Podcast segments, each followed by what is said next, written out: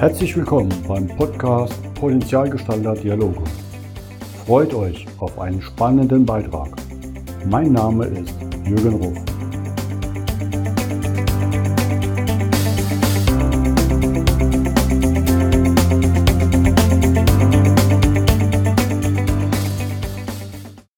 Willkommen zum heutigen Podcast. Ihr werdet kaum erraten, in welche Stadt ich diesmal wieder einen Gast besuche. Klar kann es nur die schönste Stadt Europas sein, nach Votum der Touristen. Das ist natürlich Vienna. Und in Vienna callen wir die Königin, nämlich Andrea König. Hallo Andrea.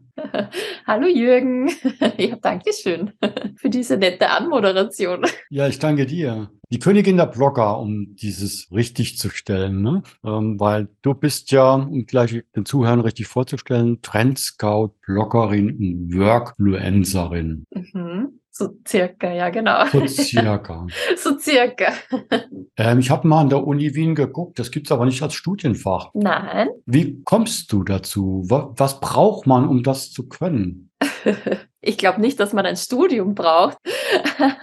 ich glaube, man braucht einfach sehr viel Interesse und Eigenmotivation. Aber ich habe auch an der Uni Wien studiert, ähm, das schon, aber Soziologie. Es war mal ein guter, der, ja, eine gute Grundlage eigentlich für das Ganze. Aber ansonsten ist es wirklich Learning by Doing und wenn man Interesse an diesem Thema hat, dann ja, glaube ich, ist man da sehr schnell drinnen. Man kann das super mitverfolgen. Das Thema ist auch gerade sehr präsent. Also alles rund um New Work ist ja gerade wirklich, ja, wirklich sehr präsent, auch durch den Fachkräftemangel, der da ja gerade vorherrscht. Und ja, alle reden drüber. Keiner weiß, glaube ich, so richtig, wie, was, wo, wann. Aber alle reden drüber. Ja, dann darfst du uns jetzt doch mal aufklären, oder? Was ist denn gerade hip? Erzähl mal. Was verpasse ich denn gerade? Uh, wahrscheinlich vieles. Nein. Nein. ähm, was ich so mitbekommen habe, bist du ja auch sehr up to date. Ähm, aber gerade New Work, das ist halt so dieser Change, den wir gerade auch in der, in der Gesellschaft haben, der jetzt, glaube ich, auch wirklich mal angekommen ist. Der Fachkräftemangel, der, der macht auch etliches sichtbar, ähm, muss man dazu sagen. New Work bedeutet eigentlich so den Menschen in den Mittelpunkt zu stellen und nicht nur die Menschen, sondern auch seine Bedürfnisse. Und danach richtet sich sozusagen auch das Unternehmen aus. Also der Mensch wird nicht mehr als reine Ressource gesehen, so wie noch vor ein paar Jahren. Da hatten wir ja auch noch den reinen äh, Arbeitgeberinnenmarkt. Das heißt, äh, die Unternehmen waren sozusagen äh, in der Position zu sagen, okay, ähm, dich nehme ich, dich nehme ich nicht. Und äh, ja, wenn das du, wenn es du nicht wirst, dann habe ich noch zehn andere, die da sozusagen hier schon warten auf den Job und dann suche ich mir einen von den zehn Personen aus. Und jetzt ist es halt genau umgekehrt. Jetzt suchen, äh, suchen sich die Arbeitnehmerinnen aus, wo sie gern hingehen würden Und manche Unternehmen können diesen Change, diesen Shift halt, haben den gut erkannt und können damit umgehen, haben ihre äh, Prozesse und auch Werte vielleicht neu umorientiert und manche eben nicht. Und die trifft es dann natürlich sehr hart. Ich finde es auch schön, weil du sprichst ja was an, was ich auch immer versuche zu adressieren. Der Fokus ist der Mensch, weil so hat es ja Friedhof Bergmann auch als New Work-Begriff geprägt. Ich erlebe halt viele Firmen, gerade größere, die noch aus dem Industriezeitalter kommen. Für die ist New Work ein Kicker, ein rotes Sofa, ein Apfel auf dem Tisch und die Zitrone weiter auspressen. Am besten noch mit dem Begriff agil dazu.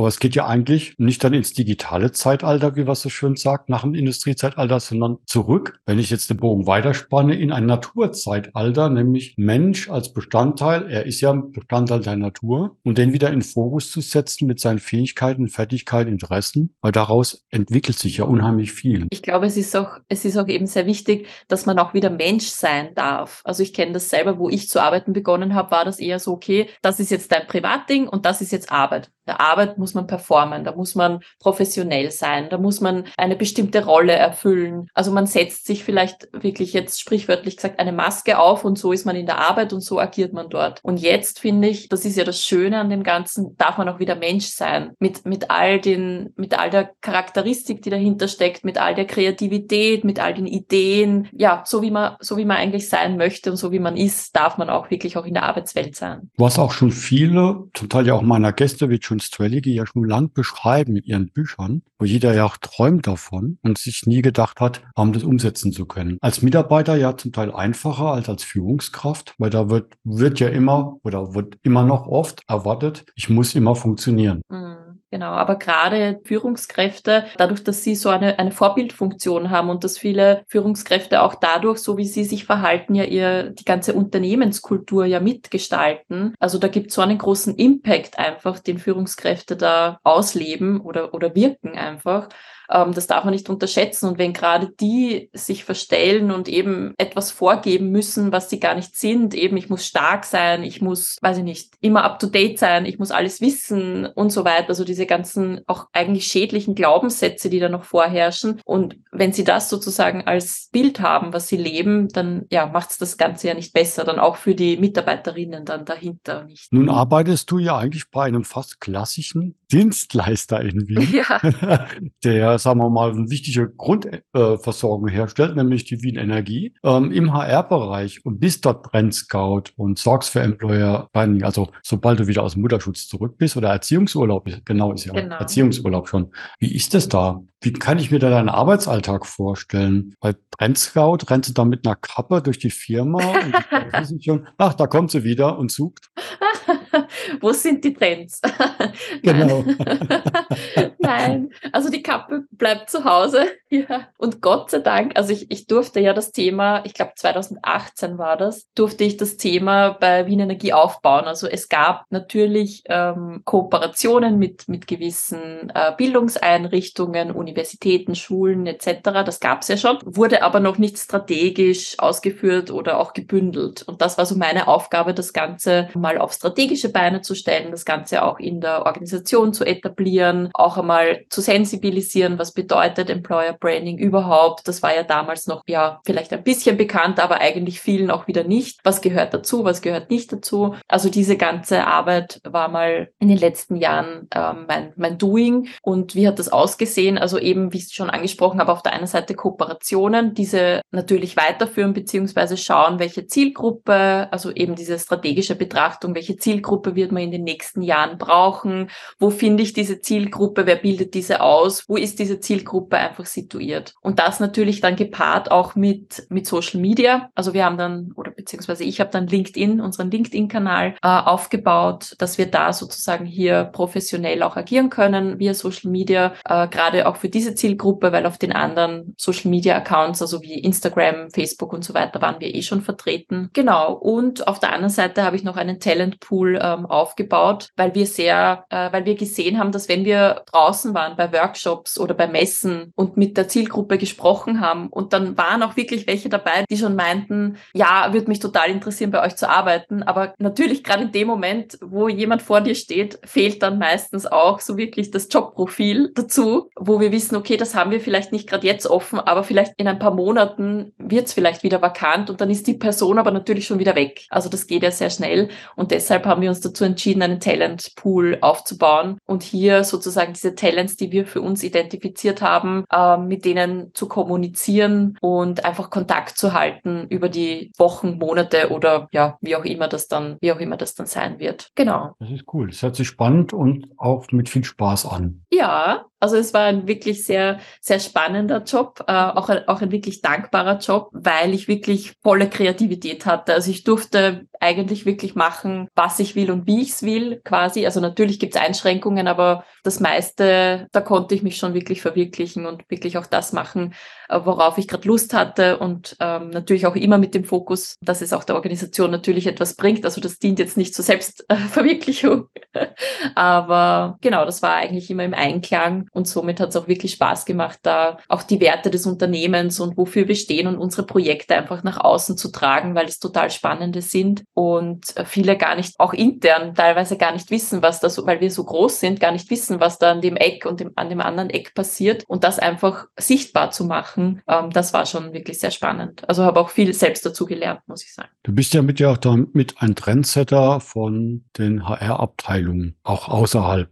andere Firmen. Hast du da einen Tipp, wenn jemand sagt, okay, darüber haben wir noch gar nicht nachgedacht, hört sich gut an, sollten wir auch mal machen. Mit was sollten sie anfangen, wenn sie so in eine Richtung gehen wollen? Äh, meinst du in Richtung Employer Branding, also wirklich so eine genau. Arbeitgeberinnenmarke? Wichtig ist einmal zu fokussieren, also wichtig ist einmal das Innen, finde ich. Also man sollte mal bei den eigenen Führungskräften und Mitarbeiterinnen starten und sich einmal Gedanken machen, wofür stehen wir eigentlich, was sind unsere Werte, was ist unsere Kultur, wollen wir vielleicht da und dort noch irgendwo nachschärfen? Gibt es da irgendwas, etwas, was derzeit vielleicht Unzufriedenheit auslöst oder was noch nicht ganz so sauber rennt. Wichtig ist, finde ich, wirklich mal intern zu beginnen und zu schauen, passt das, unter Anführungszeichen, und dann wirklich mit, mit diesen Learnings äh, und mit dem Wissen, was man dann generiert hat, dann erst nach außen zu gehen. Weil sonst hat man diesen Effekt, wenn man nach außen etwas kreiert, was man vielleicht sein möchte, weil es gerade cool ist oder weil die Zielgruppe das verlangt oder was auch immer, dahinter steckt, dass das äh, einem sehr schnell äh, wieder auf den Boden äh, der Realität holt, weil ähm, sobald dann die ersten quasi Talente angelockt wurden und sie sehen, wie es dann wirklich im Unternehmen aussieht, die dann, glaube ich, wahrscheinlich in den ersten Wochen auch gleich wieder weg sein werden und äh, die Kosten und alles, was damit verbunden ist, was das dann auslöst, ja, ich glaube, das steht sich nicht dafür. Also da kann ich auch als Berater, wenn ich auf Unternehmen schaue, absolut beschädigen, weil das ist dann oft ein Schuss ins Knie.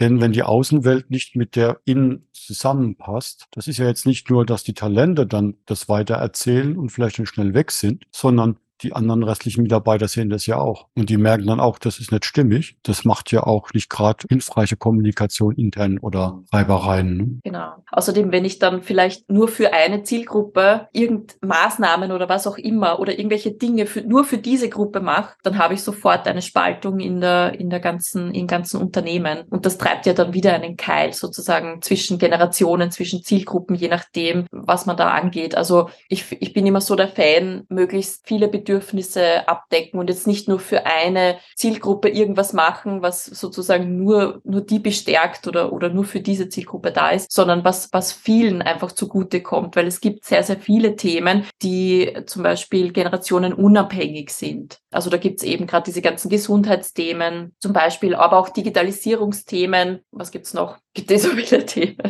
Oder alles, was mit New Work zu tun hat, eigentlich so in dem, in dem Groben, kann man sagen, kommt ja vielen zugute. Du hast gerade ein schönes Stichwort genannt, Gesundheit. Viele Firmen machen ja schon viel für die Gesundheit der Menschen im physischen Sinne. Gibt's Fitnessraum, Sportprogramme, Erholungsprogramme. Du gehst ja aber jetzt auch einen Schritt weiter. Kannst du da schon ein bisschen was dazu erzählen, was dein nächstes Programm ist? Wo sich die Leute drauf freuen können. ja, das ist mein privates Projekt eigentlich. Mich hat das nämlich sehr interessiert, gerade wie du sagst, also die, die physische Komponente bei der Gesundheit ist ja, steht ja schon lange sehr im Vordergrund. Wie du sagst, Fitnesscenter, Angebote, wie auch immer, also da gibt's ja schon jahrelang sehr, sehr viel ähm, in Unternehmen. Aber diese psychische Komponente wird leider noch immer sehr oft vergessen, beziehungsweise ist es auch irgendwo ein Tabuthema. Und vielleicht, wahrscheinlich gibt's auch noch Firmen, die dann sagen, okay, das ist eigentlich irgendwo dein Privatvergnügen und das geht mich als Firma eigentlich gar nicht wirklich was an. Was aber nicht der Fall ist, ähm, weil wenn wir uns die, die Umgebung einfach anschauen, wir arbeiten viel, viel schneller und auch viel, viel mehr als noch vor ein paar Jahren, kann man sagen. Und dass, dass sich das dann irgendwo irgendwann nicht mal mehr ausgeht, ist auch irgendwo logisch und das zeigen jetzt auch die ganzen, wenn man sich anschaut, die ganzen Burnout-Raten, Depressionen etc., also die ganzen psychischen Erkrankungen im Allgemeinen gesehen gehen eigentlich steil nach oben, was total erschreckend ist und was so nicht sein sollte und was, was für mich auch dann nicht ganz durchgeht mit der Fürsorgepflicht, die ja im Gesetz auch verankert ist bei Arbeitgeberinnen. Und deshalb ist es mir ein Anliegen, dass, dass sich da auf der einen Seite natürlich die Unternehmen dafür stark machen, auf der anderen Seite möchte ich mich auch persönlich irgendwo dafür stark machen und einsetzen und deshalb habe ich eine Mentaltrainerinnen-Ausbildung gestartet, die gerade noch läuft die auch sehr, sehr spannend ist, weil sie, weil sie einfach andere Perspektiven und andere, ja, Sichtweisen und, und andere Gedanken eigentlich auch so ein bisschen vermittelt und das halt total spannend ist. Dieser Clash gerade, der da so stattfindet, kann man sagen, ist, finde ich, total spannend. Ich spreche das ja auch bewusst an, weil ich ja selber mental, seit zwei Jahren mentaler Fitnesscoach bin und du mit ja auch ein Herzensthema nimmst, denn ich sehe ja die Tendenzen auch von den Statistiken schon länger, dass die körperlichen Erkrankungen immer mehr zurückgehen und die die psychischen Erkrankungen steil hochgehen und auch die Langfristigkeit der Fehltage dadurch sich teilweise ja vervierfachen, was sie so gesehen hat vom Trend. Also wenn man jetzt die Covid-Pandemie wegnimmt, ähm, was ja auch wieder viele Zeiten lange gab, aber jetzt auch schon davor die Tendenz da war, da entgegenzuwirken und dafür die Balance zu finden, ist absolut wichtig. Wir müssen halt auch mal sehen, der digitale Wandel, jetzt gerade wenn man Chat-TDP sieht mit der Entwicklung, ist ja eine Potenzierung der Geschwindigkeit. Nur der Mensch kann sich nicht potenzieren von Wandlung. Und da brauchen wir umso mehr die diese mentale Kraft und dem Ganzen, also dem Ganzen entgegenzutreten und damit zu gestalten können. Und daher finde ich es sehr, sehr gut, dass du da reingehst. Freut mich auch ungemein. Ich bin gespannt, was du danach aus der Praxis erzählen wirst. Ja,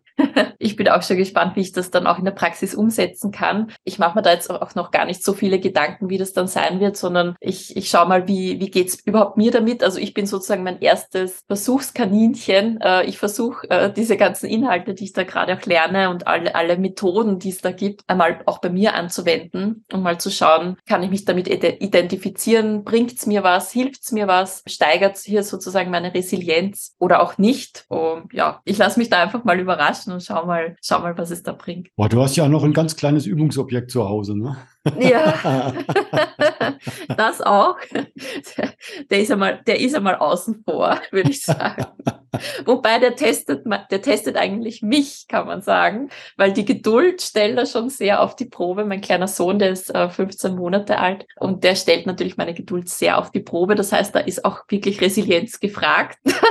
und gleichzeitig aus der Hirnforschung weiß ich, dass wir jetzt schon anfangen, solche kleinen Menschen unbewusst zu prägen durch unser Verhalten und damit die, ich nenne es mal teilweise Prägungen im späteren Berufsleben mitführen was einem so gar nicht bekannt ist und später dann manchmal umso schwerer ist, wieder loszuwerden. Ja, man ist ja dann doch ein Spiegel. Es ist ein Spiegel und die Eltern, wir meinen es ja immer gut mit den Kindern. Ne? Das darf, das, also da will ich auch keinen jetzt Angst machen. Es ist ja für mich immer die Frage der Selbstreflexion auch jetzt im Alter. Wie wurde ich zu dem, was ich bin und wie kann ich das jetzt annehmen oder ändern? Darum geht's ja auch. Das ist ja schon erster große Schritt in der Resilienz. Genau, genau. Die Achtsamkeit auf jeden Fall. Andrea, herzlichen Dank für diesen schönen Insight, was denn so ein Trendscout in einem Energieunternehmen aus Wien macht. Ich bin gespannt, was du noch alles posten wirst dazu. Mhm. Finde das immer wieder toll, weil dadurch bin ich ja auch auf, aufmerksam geworden. Durfte jetzt halt die ersten Monate abwarten, bis du im Rhythmus bist. Genau. ist ja auch schön. Wieder eingegroovt. Jetzt habe ich so viele Gründe, nach Wien zu kommen. Ich hatte es ja vorhin schon reflektiert, ich habe so viele Wiener Gäste. Es wird ja mal Zeit, dass wir dann ja fast eine Wiener Party machen. Stimmt, auf jeden Fall. Solltest du dir mal überlegen. Wien ist immer auf meiner Liste, aber natürlich sollte ich es immer verbinden mit meinen Geschäftsreisen. Wenn ich da mal wieder mit Kunden aktiv bin, freue ich mich immer aus meinen Podcast-Gästen welche zu treffen. Das ist sehr spannend. Ich habe jetzt schon so viele Ziele in der Welt. Eigentlich bräuchte ich schon einen Sponsor, dass ich die immer abreißen kann. Super. Herzlichen Dank. Ich wünsche dir alles Gute, weiterhin viel Erfolg auch mit deinem Training und vor allem danach mit dem Trainieren von anderen. Genau. Dankeschön, auf die Straße zu bringen. Ja, hat Spaß gemacht. Lass dir gut gehen. Dankeschön, dir auch. Tschüss. Ciao.